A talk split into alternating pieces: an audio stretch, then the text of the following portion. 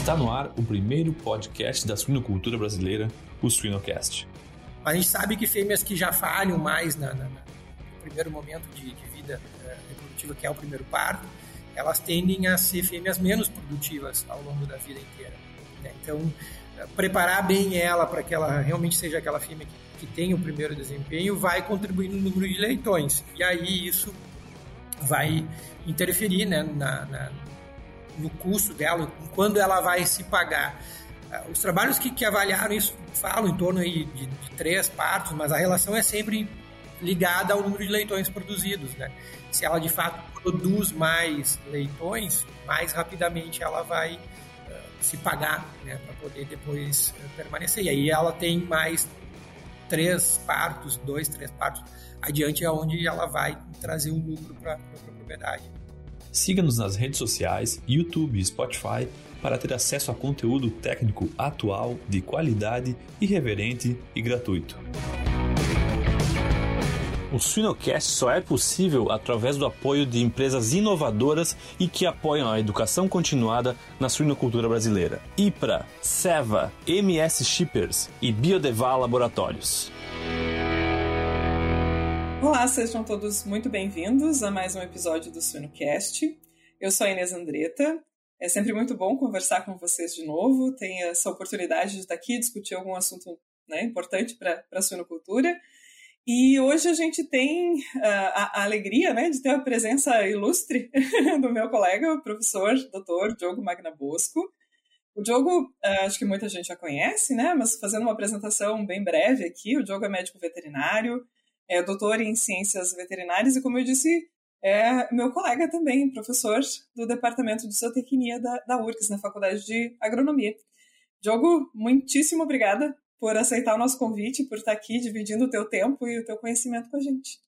Oi, Inês, tudo bom? É, ah, é um prazer para mim, é uma alegria poder conversar de cultura. É, a gente conversa bastante, aliás, né, como a gente é colega de departamento, a gente está sempre trabalhando em conjunto. E esse é um momento bem legal aí para a gente conversar um pouco suínos. Muito legal, muito legal. Obrigada, Diogo. É, Diogo, eu fiz uma apresentação assim muito breve, né? Mas eu queria uma apresentação mais suinocultura agora. Posso te perguntar quando que apareceram os primeiros porquinhos na tua vida? Como é que a suinocultura entrou na vida do Diogo? Vamos lá, vamos conversar um pouco disso. É, Suínos começou na faculdade, acho. É, eu tinha, claro, eu, talvez até a, a, nossa história é um pouco parecida, né? Foi estudar, mas vinha do interior e pensava em voltar para o interior, trabalhar com coisas próximas. E a, a minha cidade, eu sou de Frederico Westphalen, é uma região que tem produção de suínos sempre na sua essência e e durante a faculdade eu disse, ah, vou lá conhecer o setor de suínos da, da URGS e lá comecei como bolsista, estagiário, depois bolsista, em 2002, se não me engano, na metade da faculdade. E a partir disso, não, não larguei. É, aliás, até tenho algumas outras atividades com outras espécies, mas os suínos sempre foram a paixão. Né?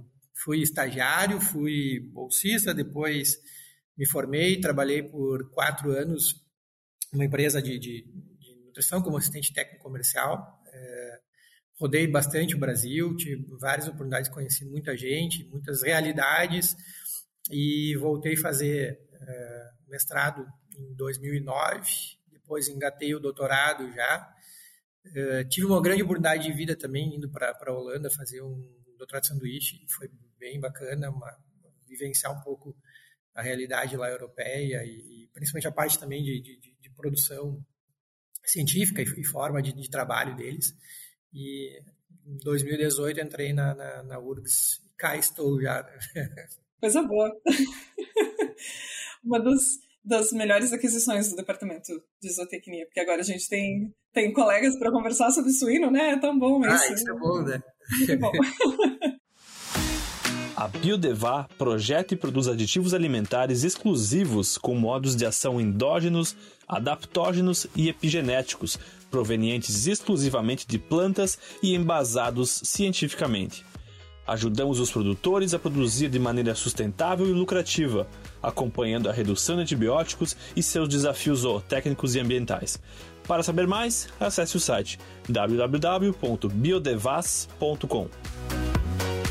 Diogo, uma das, das, das, áreas de atuação suas é, é a longevidade, né? São, é, é, a vida das, das matrizes né, suínas. E aí eu queria conversar sobre isso contigo hoje. Assim, esse, esse assunto né, de longevidade das porcas é.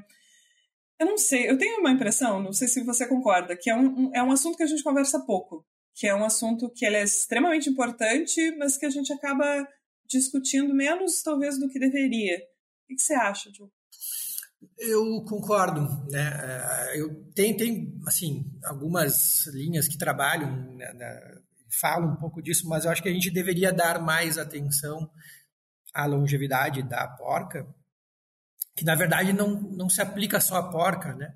É, a, a, longevidade, eu acho que a atenção maior ela está lá na, na base de tudo, no começo, né? De, de dos cuidados com a leitoa e, e o quanto que a gente deveria dar mais ênfase à leitura, né, no preparo dela para ser a futura é, mãe. Né, e, e esse, esse assunto ele é, claro, relevante, ele impacta em toda a produção, mas a gente vê ele não ser tão explorado assim. Né, a gente vê pouca informação concreta em relação a, ao impacto econômico disso, apesar de ter alguns levantamentos, eh, mas eu acho que sempre foi um assunto interessante foi uma das coisas que nos levou eh, a estudar um pouco essa relação do, de peso ao nascer e, e, e vida de, da, das, das, matrizes que iam virar mães para frente, né?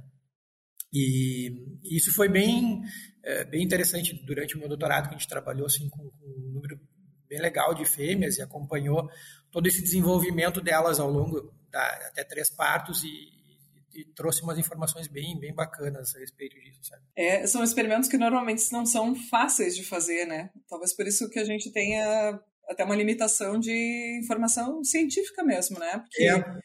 A gente sabe do impacto, né? A gente sabe do impacto do, da, da gestação no desenvolvimento né, pós, pós-natal, enfim. Mas juntar as fases é sempre complicado, né? Juntar é, é, o que acontece na gestação, continuar avaliando o animal, assim, é sempre mais, mais difícil. Exato, exato. É, os animais eles precisam permanecer na, na, naquele ambiente ou, tu, ou, ter uma forma de poder acompanhar esses, esses animais ao longo da vida, né? E a gente sabe ó, os modelos de produção nossos que eles acabam sendo direcionados para outras granjas, então algumas, algumas formas de fazer isso são mais difíceis. Então, normalmente, para poder fazer um trabalho dessa forma, a gente tem que ter reposição interna de fêmeas e, e aí a, a, as, as leitoas permanecem na granja, então tu consegue acompanhar um pouco mais elas com, com detalhe. E foi um pouco do que a gente fez também nessa, na, naquele período lá que a gente avaliou. E foi realmente bem interessante o que, o que viu de, de, de resultado a respeito já do, do efeito da gestação dessas futuras mães, né? É, como isso impactou no peso ao nascer delas, que era um reflexo daquele, daquele, daquele momento, e o desempenho ao longo de vida desses animais. Né? Que legal. E é, e é interessante porque a longevidade né, é um assunto difícil, mas ele, é, ele tem um impacto direto na, na lucratividade da, da, de uma granja, né? Pelas duas, pelos dois lados, assim, eu diria, né? Ele pode ser um impacto é, positivo se você pensa a reposição das matrizes né, como uma estratégia de renovar de uma maneira voluntária, né, incluir genética mais recente, por exemplo, dentro do rebanho, né? E o contrário também, né? Um, um, uma remoção precoce ou várias remoções precoces, quanto isso pode impactar na, na lucratividade da, da, empresa, né? Todo investimento que tem na, na leitoa, como tu comentou, né? Não é um assunto importante, né? Esse, esse impacto Difícil de mensurar, mas super importante. Exato, exato. É, é assim, a, a suinicultura ela tem essa, essa característica de velocidade né, na, na, no melhoramento genético, e isso é fantástico na suinicultura. É, a gente vê esse incremento principalmente no número de leitões e no desempenho de campo, que também é, um, é o grande objetivo, né? E uh, esse, essa vida da, da fêmea, se a gente for pensar, ela é muito curta, assim, né? É, e, Mas mesmo assim, da forma que a gente tem hoje, ela a, a, se levantar essas, essas informações, e essa é uma informação que realmente é importante levantar nas granjas, né? Como é que está a distribuição de mortalidade, onde acontece, qual é a ordem de parto que está contribuindo mais, uh, como é que está essa uh, tá, as taxas de remoção, as taxas de, de permanência das fêmeas para poder mensurar, né? Se, se, essa distribuição está adequada ou não para aquela granja, porque isso de fato vai acabar levando muitas vezes a, a granja a ter uma remoção excessiva de fêmeas que poderiam contribuir mais naquele momento. Né? A gente sabe que uh, os dois primeiros momentos do, do, de vida dela, do primeiro e segundo parto, uh, são bastante decisivos para toda a vida dessa fêmea. Né? Então, eu vou voltar ao que eu, comentei no início, né? a preparação da leitoa ela é importante, ela é fundamental, mas ela não começa só lá na fase final de leitor, que, que é o que geralmente a gente acaba dando muita atenção ali, que também não deixa de ser importante, né? aliás, é bem importante, é, é, esse manejo da leitor na entrada na granja, mas a, a vida anterior, a, fase do nascimento, fase de creche, é, é, a recria dela, toda ela vai ter uma, um impacto na, na vida futura. Né? E e essa, essa percepção do quanto a gente precisa é, trabalhar nessa fêmea, preparando ela para que ela consiga depois retornar né, a partir do segundo, terceiro parto, que é quando ela vai contribuir com maior número de leitões, leitões que têm uma, uma perspectiva de, de, de, maior desenvolvimento e permanência futura, ela é fundamental. Então, é, o trabalho realmente ele é de base é, para que a longevidade da fêmea perpetue mesmo, a gente consiga ter índices maiores para frente. Né? E, e, até entender né, a, a, essa, essa questão do, do quanto tempo a fêmea precisa ficar para ela, ela cobrir os custos, né, os investimentos, na verdade, assim, que tu fez né, na aquisição do animal, na, no, no preparo, né, tudo isso tem, tem gasto dentro da, da, da granja. E a gente, às, às vezes, né, copia números né, de, outras, de outras granjas ou de, de fora do país, até quanto tempo a fêmea precisa permanecer contigo para ela dar o retorno do investimento ali, né? Esse é um número que varia bastante, né? E, e que muitas vezes ele não é conhecido também, né? Não, exato. É, essa é uma relação que, que tem que considerar, né? O investimento que, que se tem na, na, na fêmea, tudo que vem envolvido nisso, né? De, de todo o curso de nutrição, de manejo, estrutura, pessoas que trabalham, né, a parte, uh, enfim, veterinária, clínica de, de prevenção, vacinas, e que reflete na permanência dela, contribuindo com leitões produzidos, né? Essa conta ela relaciona isso. Se ela consegue ser uma fêmea que uh, tem desempenho bom ao primeiro parto, ela, ela permanece sendo uma fêmea que tem desempenho bom ao longo de vida, a não ser que tenham falhas ao longo do, do processo, que não é o desejado.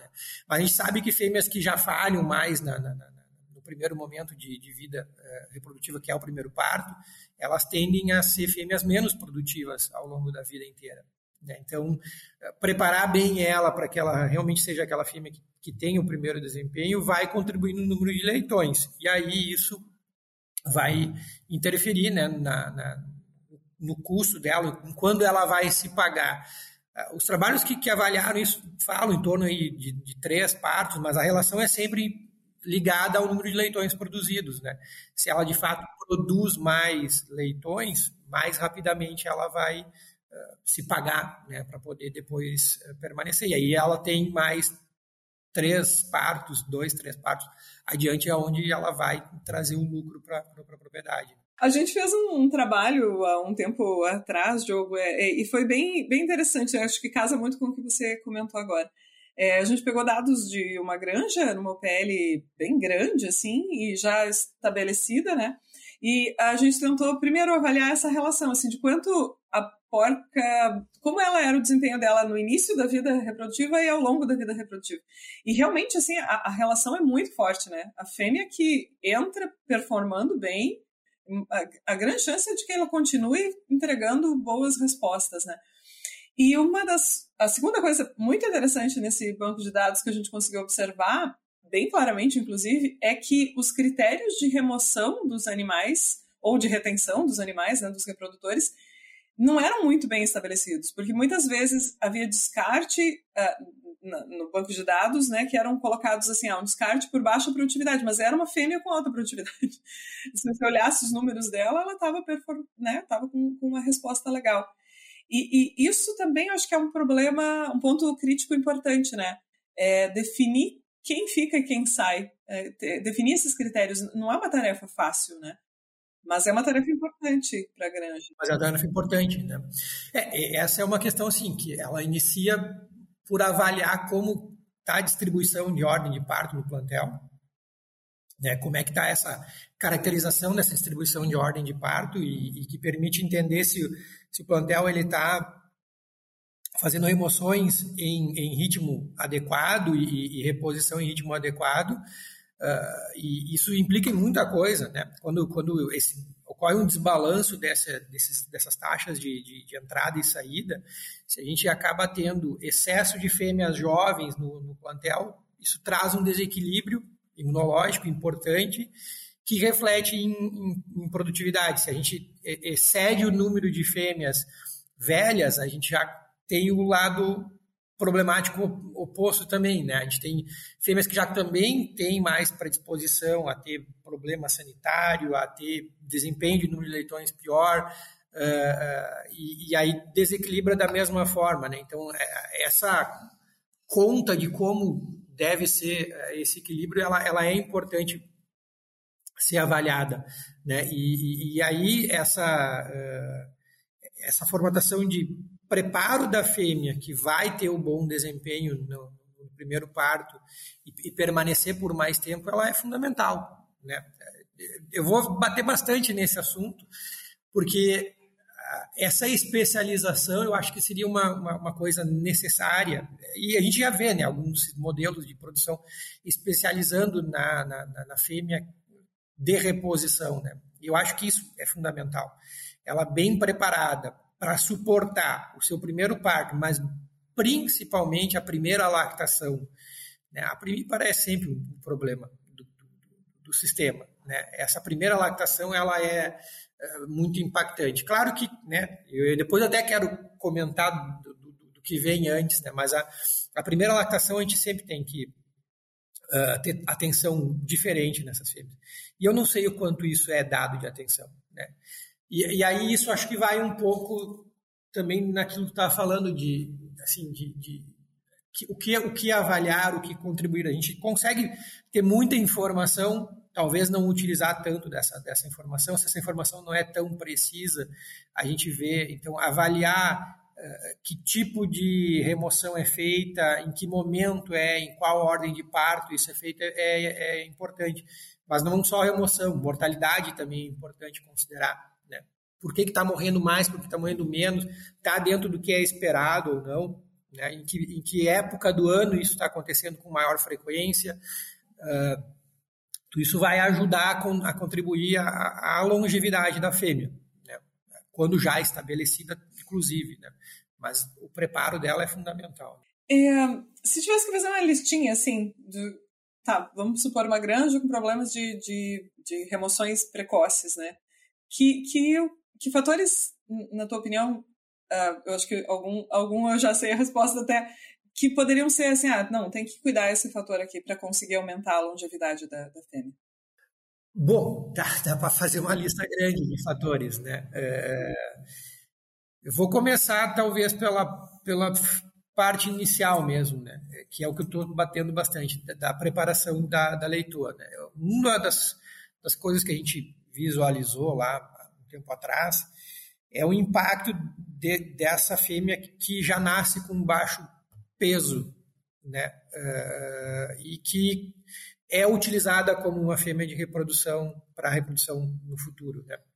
Então, fêmeas que nascem com baixo peso, é, elas, elas não permanecem em grande quantidade na granja, porque boa parte delas acaba sendo removida antes, ou morte, ou, ou refugagem, até o momento em que elas vão ser selecionadas. Né? quando a gente avaliou isso, a gente distribuiu eh, todas as fêmeas que a gente eh, tinha em mais ou menos 12,5% assim, para fazer oito grupos de peso e viu que aquelas que ficavam abaixo de um quilo ali era, era um, é, um grupo que chegava lá na, na época de seleção dessas fêmeas para entrar para a reprodução. Uh, 70% acabou sendo descartada, ou antes, né, morrendo, refugando, ou quando chegou no momento da seleção, parte delas acabou sendo descartada. Então, elas são perdidas ao longo do tempo. Só que tem uma parcela que permanece. Essa parcela que permanece, na vida futura delas, elas contribuem significativamente para menos leitões produzidos como mães, né, como reprodutoras. Então, a gente já viu o impacto disso. Uh, uh, o, grupo lá de Alberta da, da, da, da, Peterson lá e, alguns colaboradores, eles têm também trabalhado com uma ideia de, de um fenótipo que contribui com isso também. Né? Então, existem algumas fêmeas que têm um, perfil que, independente do, do, da, da, do, número de leitões produzidos na, na, na leitegada que está sendo gerada, uh, aquele padrão de fêmea, aquele, aquele fenótipo de fêmea, quando os leitões nascem, eles têm características de restrição de crescimento. Então, se a gente não der a visão inicial, lá no, no início, lá, lá no núcleo, na, na, na, multiplicadora, de que tem esse padrão de fêmeas, e que, segundo eles, lá é em torno de 10 a 15% das fêmeas que têm essa, essa característica, a gente vai acabar perpetuando sempre aquele, aquele, aquelas fêmeas que vão ser reprodutoras, que vão trazer mais leitões de, de baixo, baixa viabilidade. E essas fêmeas também são as fêmeas que, que, que vão uh, uh, uh, sobreviver menos ao longo do, dos anos. Né? Então, essa é, uma, é, é já assim, de, de início. Mas ali naquela fase reprodutiva de entrada da, das leitoas da granja, né, é, o, o, trabalho bem feito com o macho é, é decisivo, né? Uh, leitoas que rapidamente entram em, em puberdade após o, após o início da, da exposição ao macho, elas são fêmeas que, que têm uma vida reprodutiva mais longeva, né? Então, aquelas que atrasam mais, elas são as que, que vão ser geralmente as fêmeas problemáticas para frente. Então, esse, esse trabalho também de, de, de estimulação é bem importante, né? E, e aí, voltando ali para a base da, da, da, do início da vida reprodutiva, dar atenção à fêmea futura, a leitoa, que vai ser a fêmea futura, é muito, é muito importante, né? E isso vai contribuir, claro que com, a, com o momento da cobertura dessas leitoas. Então, se a gente consegue concentrar o maior número de fêmeas entrando rapidamente em puberdade e elas tendo um bom uh, desenvolvimento corporal, né, uma taxa de ganho de peso adequada para ser coberta até numa idade mais jovem, mas dentro de uma faixa de peso ótima, e essa faixa, ela, ela, é, ela tem limites, né, em torno de 135 a 150, 155 quilos, uh, para desempenho ótimo, essas fêmeas elas vão ter mais longevidade também na granja. Né? Quando a gente foge dessas faixas de, de, de peso, ou fêmeas muito leves ou fêmeas muito pesadas, isso vai impactar na, na, vida futura delas e maior número de fêmeas vão ser descartadas por isso. Então, levantando essa, esses, uh, esses tópicos que tu queria, assim, eu acho que a gente começa lá do início, vem para a exposição macho, vem para o momento da cobertura, e no momento da cobertura a gente tem várias condições importantes, porque ao ser coberto em uma faixa ótima, para a primeira, para o primeiro parto e para a primeira lactação, ela já vai ter uma estrutura física mais adequada e conseguir uh, uh, uh, vamos dizer, sobreviver ao primeiro lactação, mas é quase isso, né? Porque é isso que a gente precisa dela na primeira lactação, né?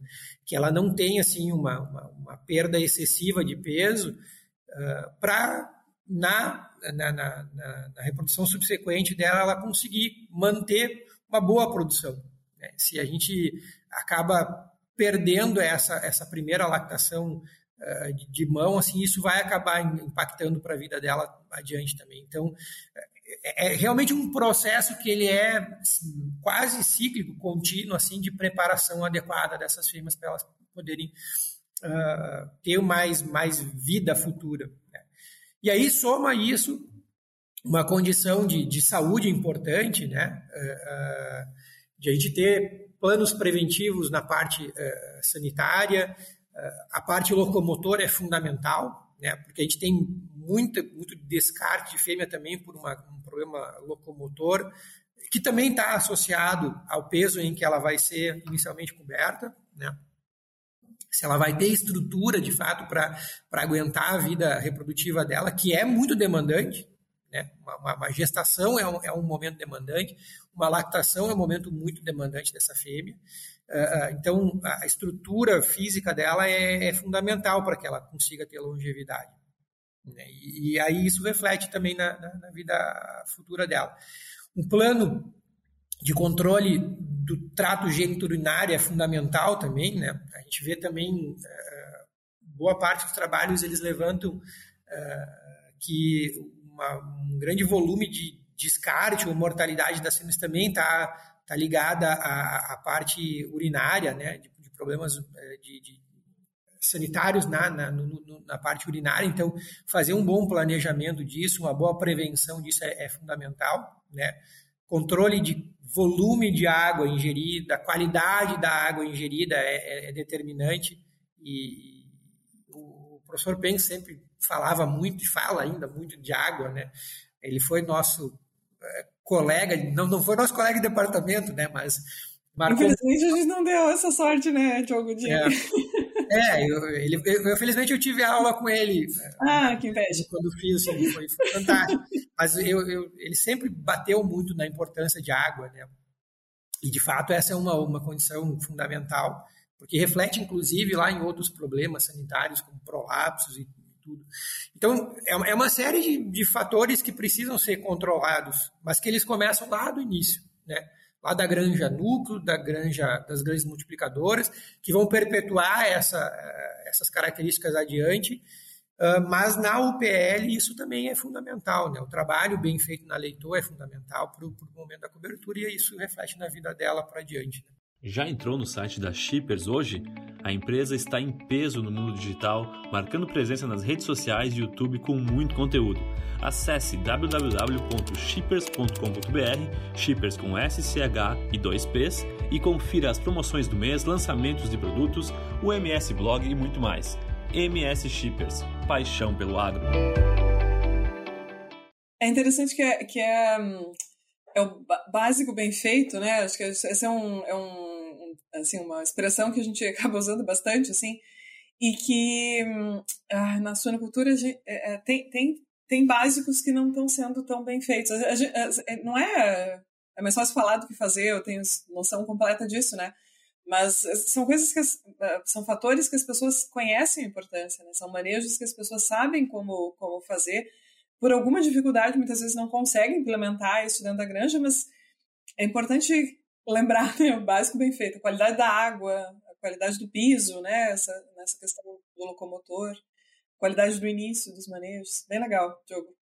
E, e eu, eu, tenho uma curiosidade, Diogo, eu não, é o tipo de pergunta que eu não sei a resposta mesmo, assim, eu queria a tua opinião, é, a gente vai passar por uma transformação importante, né? A gente está passando, na verdade, a questão da, da mudança de instalações, enfim, especialmente eu, eu penso muito, pelo menos consigo relacionar muito com a questão do locomotor, do aparelho locomotor, nas baias coletivas, de ser também um fator diferente do que, que muitas granjas estão acostumadas, né?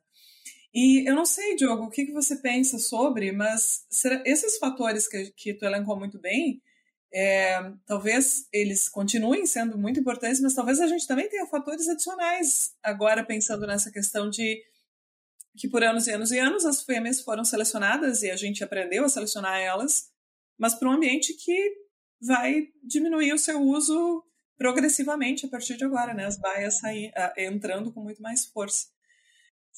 Vai, a gente vai ter que aprender a lidar com isso também, né? Eu vejo de, de, de duas formas, né? Assim, bom, a gente não volta atrás mais nessa relação, ótimo, né? Vamos trabalhar com com as baias coletivas, nos mais diferentes modos e possibilidades que tem, algumas implementando a parte alimentar com mais tecnologia, outras menos.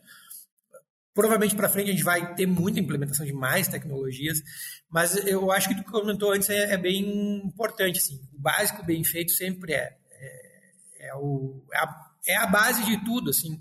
Dá para colocar aí 90% dos problemas estão ligados a, a não fazer aquilo que é o já sabido, né? o que já está mais consolidado. Né?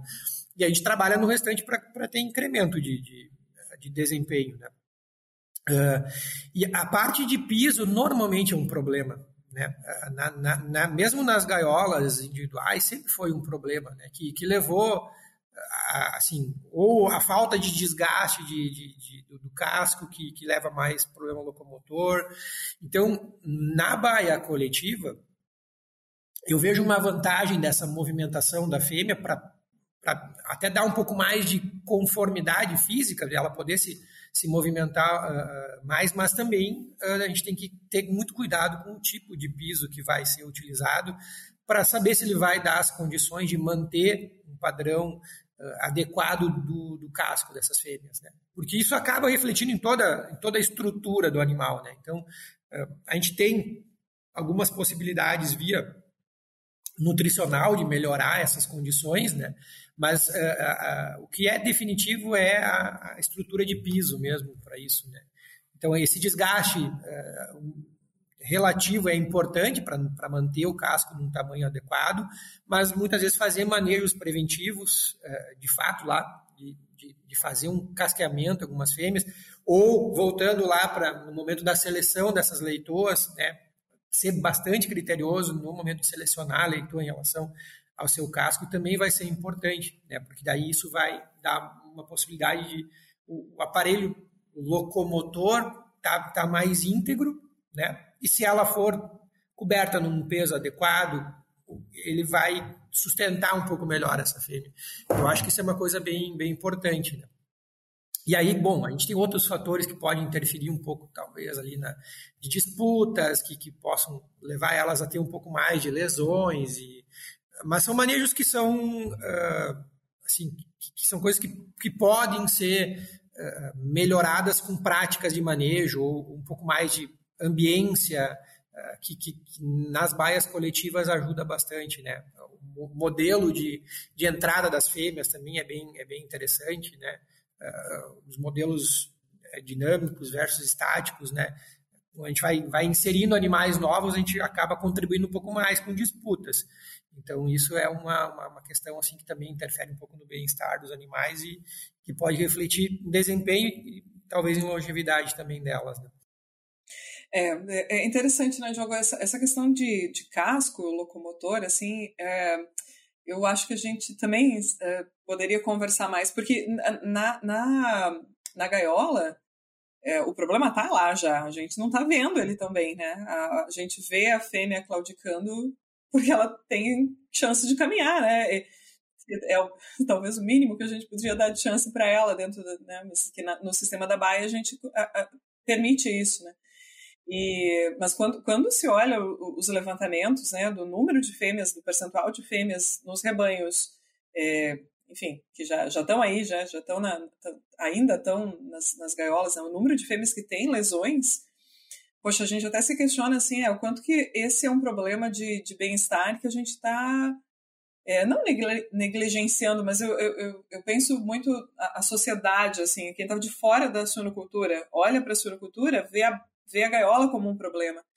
Essas lesões, que é uma dor constante que a fêmea pode estar sentindo, né? Isso talvez é um problema que quem está de fora não vai enxergar, mas a gente que está dentro, a gente precisa ter, ter, consciência disso, né? Porque é um problema seríssimo também.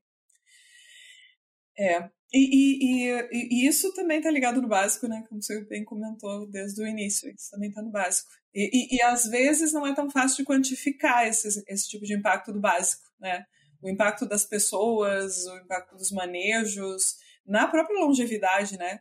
A gente vai eh, associando assim as, os descartes muitas vezes com a causa reprodutiva, que é o final lá da, da, da a ponta final. A gente não associa com a manejite no início, né? Com uma falha no início. é, essa dificuldade de quantificar talvez seja uma dificuldade é, de, de, valorizar mais esse problema no dia a dia da granja. Exato, exato. É, e, aí soma isso a, a, as perdas, além da, da parte de, de remoção uh, voluntária para tirar né, aquelas fêmeas que a gente quer que estão perdendo em desempenho. Quando a gente começa a pensar na, na, nessa parte daquilo que a gente não desejaria que saísse, assim, a parte locomotora interfere muito, né? Uh, mas fazer esse levantamento é, é, fundamental. Né? A gente tem bastante informação. A questão é usar bem, bem dessa informação. Né? Eu acho que é uma, é, uma, é uma atividade que é fundamental dentro do, do, da gestão de, de granjas. Né? É, esse levantamento de causa de remoção e causas de morte. Né? É, assim, quanto, quanto por cento é, é desejável ou aceitável? Né? Ah, a gente trabalhar aí com até 5%, é o que talvez aconteça, assim, mas isso pode ter um volume até maior do que a gente deseja por causas outras, né? É, a gente vê agora um pouco mais de, de incidência de, de problemas de, de prolapso, é, a parte locomotora como um todo, mas problema também muito associado ao calor, né? Mortalidade que, que, que assim que fica mais é, quase sazonal, a gente vê um impacto bem grande de morte de fêmeas na, na, na época de verão, assim, principalmente na, na, maternidade, né? E aí tem uma conta que tem que fazer desse investimento em, em estrutura para a maternidade, né? Nessa, dessa parte de climatizar uma maternidade, o quanto isso reflete, né? Eu acho que isso para já, já vem ocorrendo bastante investimento nessa, nessa, nessa área, né? E eu acho que essa é uma conta que é bem importante levantar, porque ela varia né, conforme região. Né? O Brasil é bem grande, a gente tem necessidades diferentes, estruturas diferentes, mas, de novo, a lactação das fêmeas é um momento muito importante. Né? E ela, e ela dá uma dimensão de desempenho futuro delas. Então, se, se elas acabam perdendo muito peso, e um dos grandes fatores disso é porque ela não come adequadamente, e ligada a uma questão principalmente em função de um estresse por calor. Isso reflete na vida futura dela, na vida ali, naquele momento e depois. Então, esse investimento, mesmo ele sendo inicialmente grande, eu, eu assim, ó, eu, eu sempre insisto que ele é válido, porque é, se tem um local que vale a pena é ali fazer polêmica, né, Diogo? A gente na suinocultura tem uma coisa que tem muita coisa para ensinar para outras atividades, né? Sim. Mas a gente também tem que aprender com outras atividades. E eu acho que eu, eu ah, se a gente falar de climatização e, e, pensar o que a avicultura faz, por exemplo, e o que a gente deixa de fazer, nossa, é, tem muita. Na, a lactação, como você comentou, é, é, é, é, muito claro isso, mas mesmo em outras fases que a gente tem assim uma certa tendência a dizer não, é mais fácil, né? É uma, uma fase mais light, assim, é menos importante ter climatização terminação, por exemplo, né? Em muitas regiões do país, a gente podia aprender com a avicultura nisso, né? É, é, a gente faz isso um pouco, né? De, de, talvez competir um pouco com a avicultura, mas a gente deveria olhar um pouco com mais atenção a avicultura nesse sentido, né? É, a gente consegue ver isso, a gente acaba trabalhando um pouco com tudo, né? Mas a, mas a, a avicultura, ela, ela, ela mostra muito isso, sabe? não se discute mais né, a importância da climatização em avicultura. Né? E, e, esse investimento, claro, deixar só para o produtor é um, é um problema, porque tem um custo. Né? Mas, então, de repente, linhas mais próprias para poder inserir isso aí vão refletir em resultado. E ser talvez inicialmente pontual em algumas, algumas uh, categorias animais, aí eu vou insistir que a lactação, ali, a maternidade é fundamental, Talvez eu vá insistir que lá na creche, no início de creche, é fundamental. Nós estamos fugindo completamente do assunto, né? Mas, enfim... Não, né? Mas é, mas é importante. É, é, é, o básico bem feito também, né? É, é volta ao básico bem feito. E a gente está falando de longevidade de fêmeas. É, é um reflexo fundamental a, a lactação que vai, vai levar adiante. Né? E para que isso seja é, sustentável, os leitões que são gerados têm que ter peso bom, uniformidade boa, desempenho adequado, então tá, tá muito ligado também a essa questão estrutural. Né? E, e, a questão do, do, do, de quem é o investimento e de quem são as, a, colheita dos frutos é interessante, Diogo. Você levantou um ponto. É, quando você investe na, na climatização da maternidade, você colhe o benefício ali, né, no desempenho do leitão, né, enfim, na sobrevivência, na, na longevidade da fêmea, provavelmente também, como a gente está comentando, mas você provavelmente colhe fruto ao longo da cadeia, né? E muitas vezes o investimento acaba sendo feito, ele é um investimento local com benefícios ao longo da cadeia, né? Sim, sim, sim. É, ela vai, ela vai refletir no leitão, mas vai refletir também nos desempenhos posteriores da fêmea, né? Esse desempenho subsequente dela certamente é importante. Né? É, Diogo, eu queria conversar um pouquinho mais sobre mortalidade contigo. Posso te, te incomodar mais com esse assunto? Claro, não, não. Porque você levantou esse, esse assunto e ele é importante, né? É, a gente também tem uma tendência a não olhar muito para a mortalidade, eu, eu acho. Ou olhar mais, preocupar mais com a mortalidade do leitão, às vezes, do que da mãe, né? E a mortalidade materna ela é bem expressiva, né? Agora, como tu também comentou, a, a questão dos prolapsos, por exemplo, que tem né, sido mais comentados, talvez tenha feito a gente olhar de novo para a mortalidade, que por bastante tempo a gente ah, acostumou com aquele valor, né? Qual, que é o valor que a gente poderia aceitar? É, é, é difícil colocar um, um, valorzinho assim fixo, né? Mas é, esse é um exercício, não, não é uma pergunta assim para ti, é, é, um exercício que eu acho que é importante de ser feito nas granjas, né, Diogo? De pensar qual o valor que você deve aceitar de mortalidade. Não, exato. Uh, se a gente for ver lá, uh, as nossas referências mais antigas falavam em 3% de mortalidade. Né? Se a gente transfere isso para alguns trabalhos, referências fora do Brasil, fala em 7, 10, 15% às vezes. Os manejos são diferentes, a gente tem uma grande vantagem de, de ter pessoas que trabalham muito bem né, com suinocultura e, e ter um número de pessoas que, que dá atenção a isso. Mas eu acho que a gente poderia avaliar bem adequadamente isso e, trabalhar perto aí no índice uh, relativamente aceitável de 5% dessas fêmeas. Né? Uh, o prolapso foi uma coisa que chamou, me chama muito a atenção pelas ocorrências dele, né, pela, pelo, pelo grau de visual daquilo que está acontecendo, né, mas ele acho que volta muito às questões básicas, né, da, da, mesma forma, a gente tem alguns fenótipos de fêmeas que têm um, um padrão ali da, da, daquela estrutura uh, final ali de, de, de uh, do, do, trato reprodutivo ali de vulva que, que, são mais propensas a ter prolapso, né, que está ligado a uma, uma, uma questão um pouco mais da do fenótipo da fêmea, mas no geral o ambiente é o que interfere muito, né? Vamos voltar para a água, a grande importância da água, né?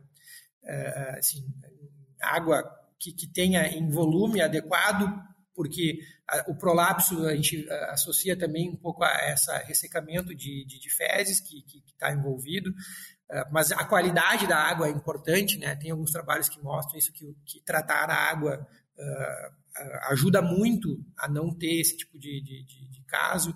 A fêmeas, ao excesso de fêmeas velhas, de novo, né, fêmeas velhas começam a, a perder, uh, quase perder força naquela, naquela região ali, né, e isso acaba interferindo muito. Uh, não se vê tanto uma coisa que a gente sempre achou que poderia estar ligado né, ao número de leitões produzidos. Os trabalhos que têm avaliado isso não, não mostram que necessariamente seja o leitão, mas mas principalmente aos outros fatores, né, nessa questão de uh, estrutural da fêmea e, e uh, nessa questão da, uh, da, da do tempo necessário para essa fêmea permanecer, talvez, em, em, processo de, de, de, parto, possa, possa interferir um pouco nisso. Mas, mas é uma condição que, que volta ao básico, né? né? Vamos, voltar às questões básicas que são, que são importantes de, de controle maior dessas fêmeas, cuidados maior, né? evitar uh, esse, esse, esse tipo de consumo muito espaçado também acaba interferindo né, uh, na, na, no tipo de evacuação que a fêmea vai ter. Então, é, são coisas que, que, que, são importantes pontuar e ver, claro, quanto que esse prolapso é, é, é, é significativo para a mortalidade ou para o descarte de fêmeas. Ela é visualmente uma coisa que chama muito atenção, mas é, volta para a questão de ter que quantificar. Né? É, a gente tem muita informação para isso e é importante sempre levantar. Né? Já pensou estar no top 1% da suinocultura? Acesse academiasuina.com.br e invista no seu conhecimento. E, e, nas UPLs, em geral, é onde mais a gente tem dado, eu acho, né, mais fatores para considerar, mas mais, mais a gente tem os dados bem organizados, em geral, nas nossas UPLs. Essa é uma coisa que a gente pode ensinar para outras cadeias, né?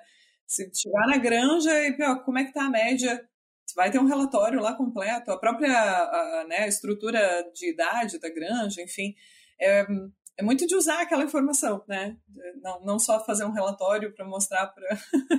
mas de, de, de, tornar isso presente, né? É. Isso, isso, é fantástico na, na, nossa realidade, né? Hoje, sim, praticamente 100% das granjas elas têm uma, um, modelo de gestão de, de informação que, que consegue captar essa informação, processar ela adequadamente, tirar, uh, assim, compartimentalizar ela para ver aonde é que está o problema e tu chega lá no, no, no, no local para eh, gerar um diagnóstico mais, mais clínico, tu já tem uma, uma prévia bem, bem determinada da onde está os pontos principais, né? Então, uh, esse eu acho que é uma coisa que a gente é, tem grande vantagem em ensinar para os outros, né? Eu acho que isso é, realmente é uma coisa boa. Né? Mas tem que usar, né? Tem que usar, porque isso, isso também acaba tendo uma certa flutuação ao longo do tempo, né? Essa é uma condição. A gente, felizmente, infelizmente, as coisas não são uh, estáticas, né? Então, às vezes, tu tem uma condição de um padrão de, de, de ração que chega diferente, causa um impacto, e aí pode, às vezes, levar uma mortalidade. Tu tem desafios sanitários também, que podem interferir muito nisso, né? Uh, mas a, a, avaliação de mortalidade das fêmeas claramente está relacionada à retenção, né? Uh, é importante também, um outro fator bem, bem significativo para fazer nas, nas granjas. Né? É, a, própria temperatura, né? Você, você, é, você, tem uma fotografia legal da granja, nessas, né, né no na, o gerenciamento dos dados é, é, bem feito, mas cruzar com informações que são de fora, né? Cruzar com a informação da fábrica, cruzar com a informação da, do clima do, do lugar, assim, pode te fazer tomar a decisão mais mais corretamente, assim, né? Investir no, no ponto mais importante, isso é legal.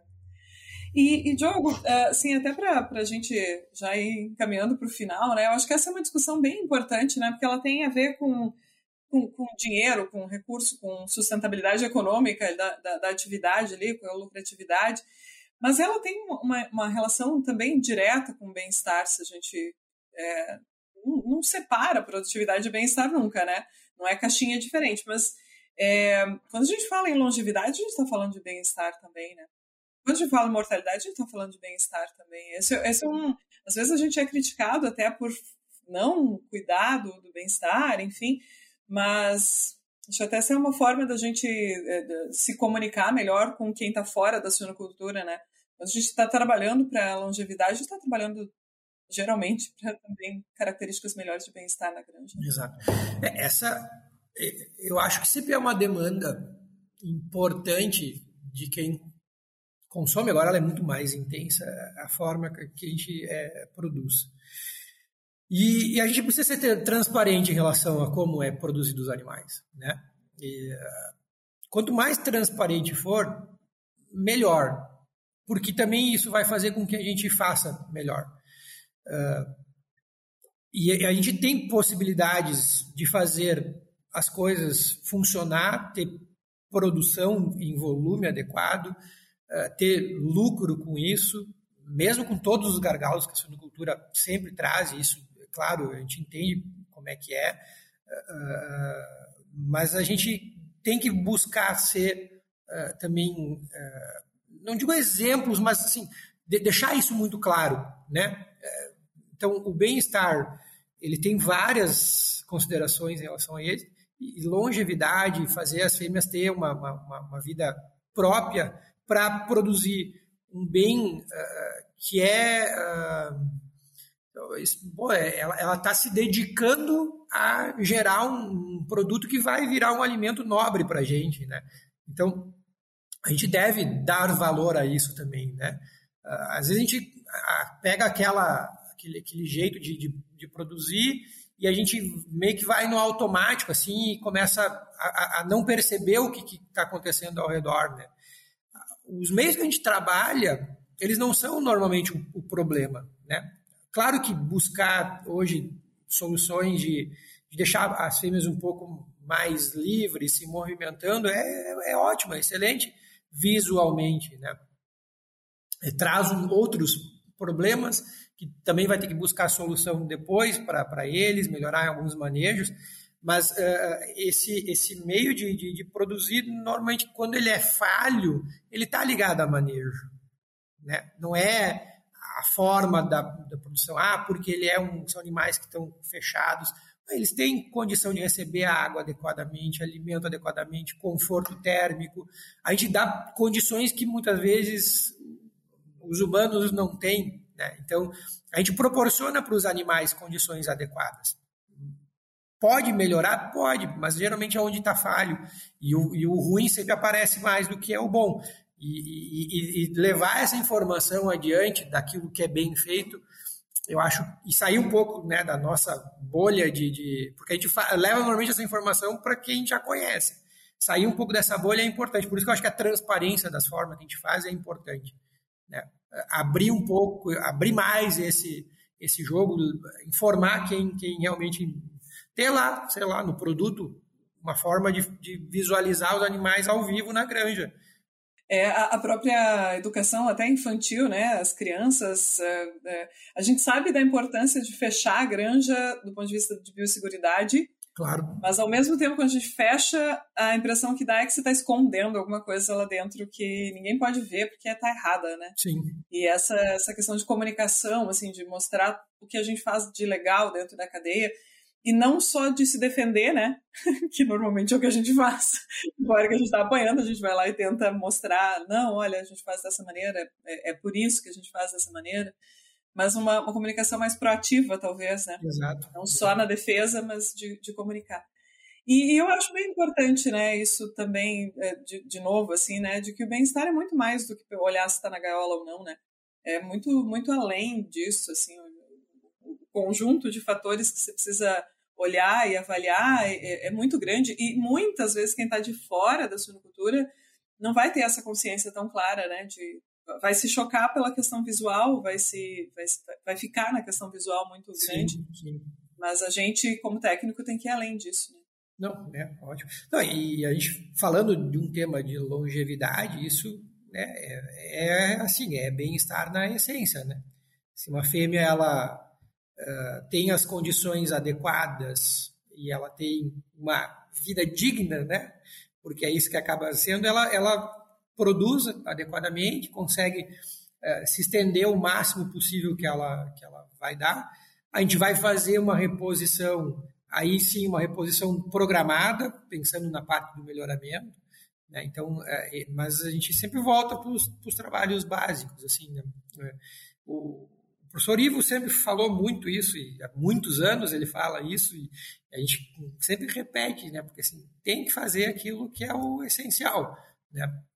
A, partir disso, a gente ganha em detalhes para daí sim a gente ter esses, esses desempenhos fantásticos que a gente vê em algumas granjas, né? Porque daí aquilo que é o básico está muito bem feito e aí os detalhes vão contribuindo no restante. Né? Hum.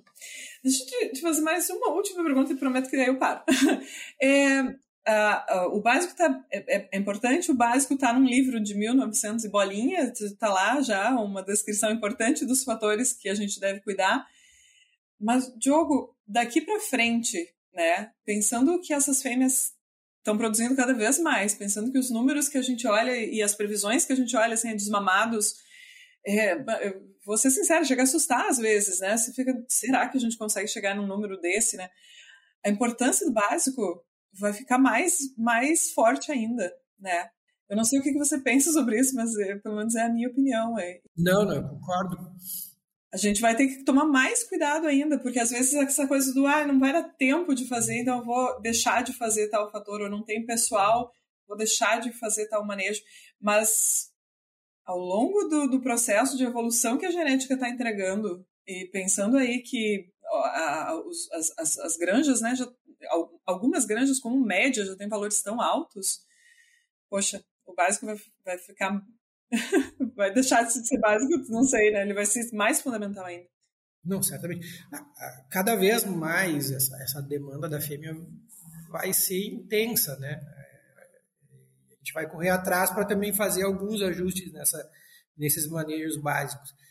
Uh, eu vejo que a especialização em determinadas categorias de fêmeas vai ser fundamental. Né?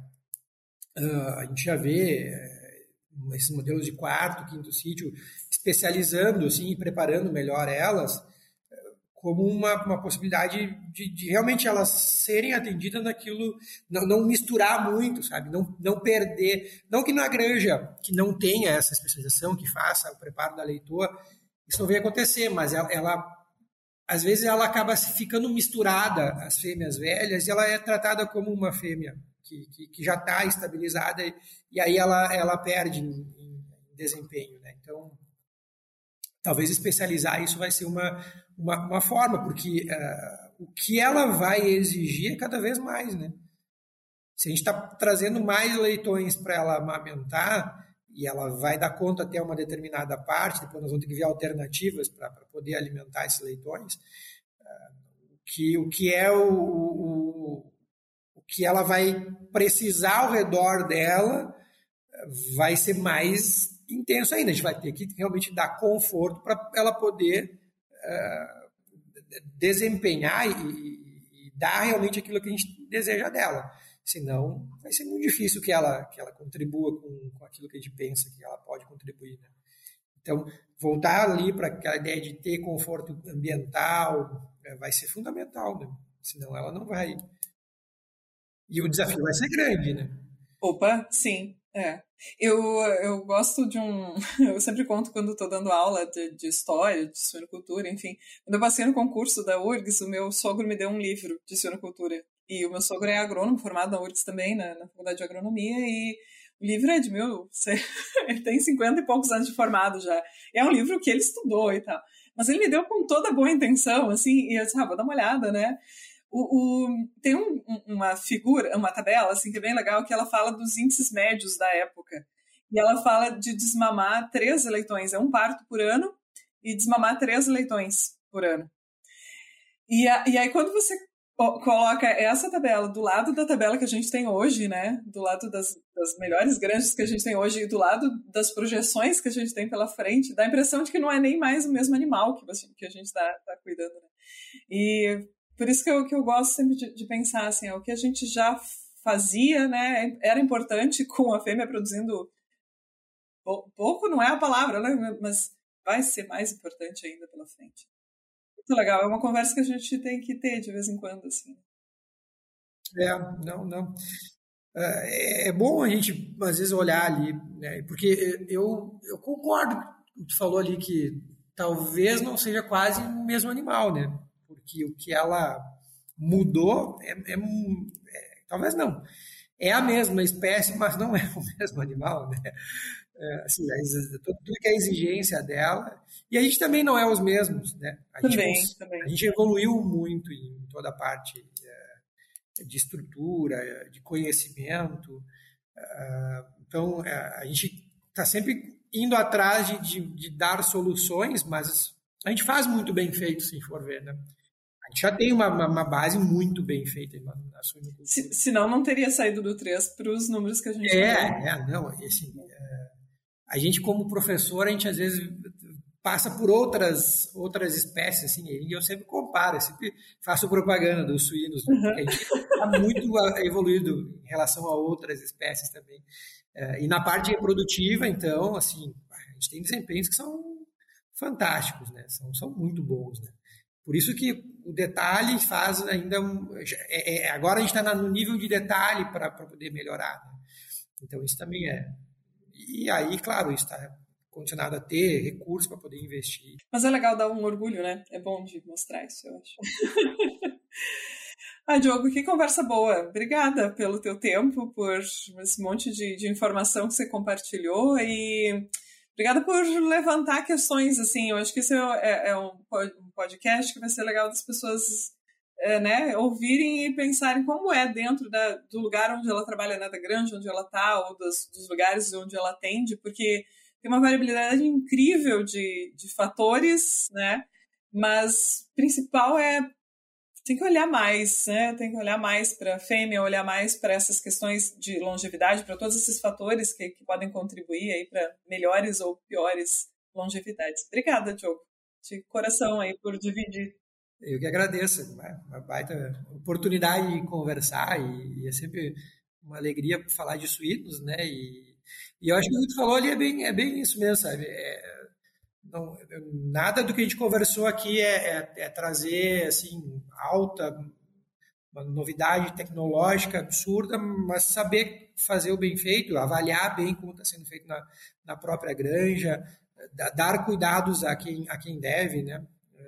E um, e um começo bem feito tem tudo para ter um final uh, bem, bem feito. Então, esse reflexo as fêmeas elas, elas mostram de fato. Né? E e valeu pela, pela oportunidade. Agradece aí os guris também da, do Cinecast, são todos da, da, da, minha época ainda. a gente é sempre bom poder conversar. Coisa boa.